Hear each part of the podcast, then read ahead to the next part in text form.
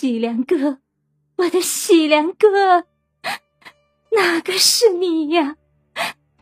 那根骨头是你的骨头，你能告诉我吗？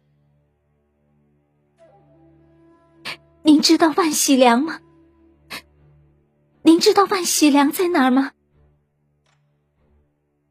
奴家就在镇上住，您家中老妇有病，奴家到镇上请郎中去家里看病，尚未走到，就遇到那些流氓。这，就是你做的功课吗？为何如此不用功？为何如此敷衍？赵高，你这个师长是怎么教弟子的？皇上相信你，命你做胡亥的老师，可你都教给他什么了？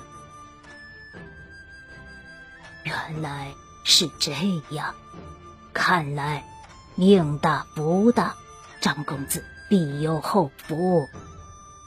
过几日。你领我去见见人家，救命恩人，应当去拜访人家。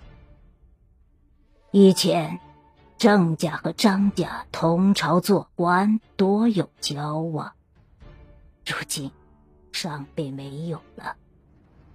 你们这一辈，应当继续交往下去。父亲，这么晚了，唤娘有何事？